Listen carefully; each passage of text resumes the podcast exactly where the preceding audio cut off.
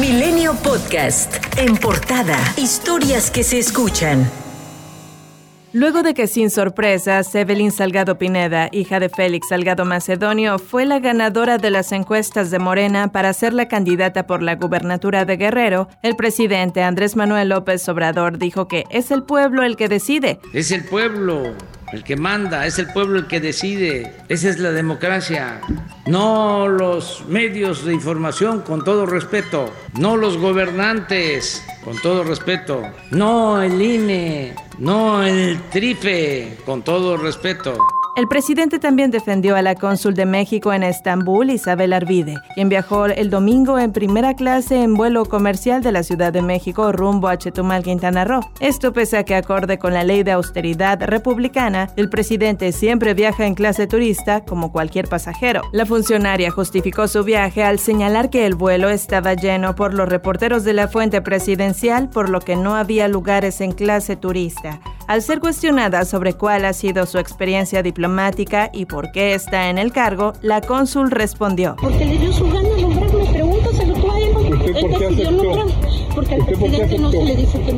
El líder nacional de Morena, Mario Delgado Carrillo, dijo confiar en que este próximo 6 de junio se consolide la cuarta transformación en Nuevo León, gracias al proyecto que encabeza Clara Luz Flores Carrales. Yo la vi muy bien, es una candidata muy sólida, muy formada, seria, que creo que es la única posibilidad que hay en Nuevo León de que salga adelante, de que haya un, un, cambio. Luego de que el sábado un juzgado de Jalisco informó sobre la absolución e inmediata liberación de Héctor Luis Palma Salazar, el Güero Palma, uno de los fundadores del cártel de Sinaloa, detenido desde 1995 en México, extraditado a Estados Unidos en 2007, donde fue liberado en 2016 para ser reaprendido en México.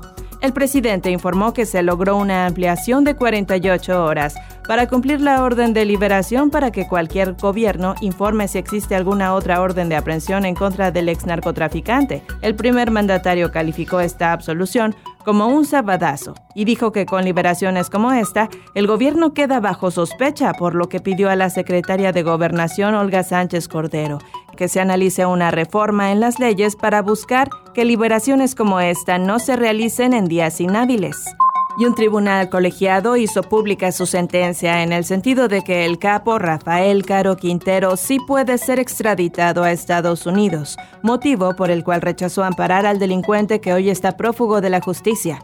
Durante 35 años, el gobierno estadounidense ha intentado por todos los medios tenerlo en sus manos para que sea juzgado por la muerte de Enrique Camarena Salazar, agente de la Administración de Control de Drogas, la DEA. El gobernador de Tamaulipas, Francisco Javier Cabeza de Vaca, sí está localizable y mantiene el fuero, pues sigue siendo mandatario del Estado, así lo aseguró el líder del PAN, Marco Cortés. En tanto, el presidente López Obrador, como la secretaria de Gobernación, Olga Sánchez Cordero, insistieron en que Cabeza de Vaca ya no cuenta con fuero, por lo que la última palabra la tiene la Suprema Corte. La dirigencia de Morena en Puebla confirmó que Saúl Huerta, investigado por presunto abuso sexual en contra de al menos dos menores de edad en la Ciudad de México, presentó su renuncia a su candidatura para una diputación federal.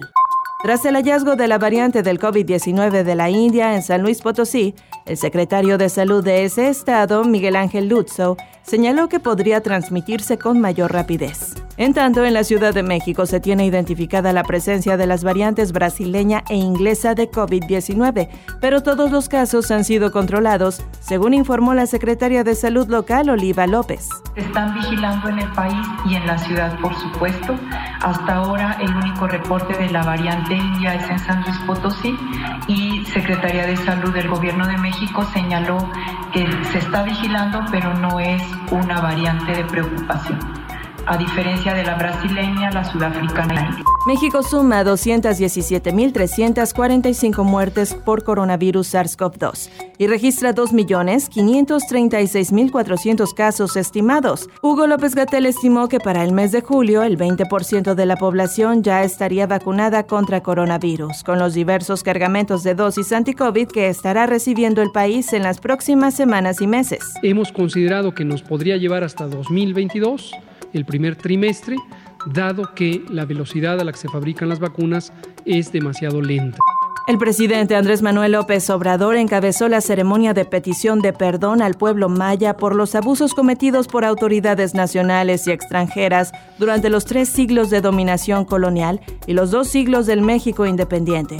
En el Museo de la Guerra de Castas, ubicado en Tijosuco, en el municipio de Carrillo Puerto, Quintana Roo, calificó como una vergüenza el trato que se les dio a los pueblos originarios. Ofrecemos las más sinceras disculpas al pueblo maya por los terribles abusos que cometieron particulares y autoridades nacionales y extranjeras. La representante del pueblo maya, Ana Karen Zipot, pidió al presidente que este acto de perdón se traduzca en hechos concretos como crear una comisión de memoria y reconocimiento. Con este convencimiento, consideramos necesario que el acto de perdón, además de las palabras, pasen a hechos concretos. Por estas razones, con mucho respeto le planteamos. 1. Se crea una comisión de memoria, reconocimiento y justicia del pueblo maya. 2. Con el liderazgo de nuestros dignatarios y autoridades tradicionales, proponemos la elaboración de un plan de desarrollo del pueblo maya. 3. Se reconozca nuestra dignidad y derechos inalienables en la Constitución y leyes de nuestro país para que nunca más se vuelva a repetir las injusticias, la exclusión y la discriminación que hemos vivido hasta hoy en día. Milenio Podcast.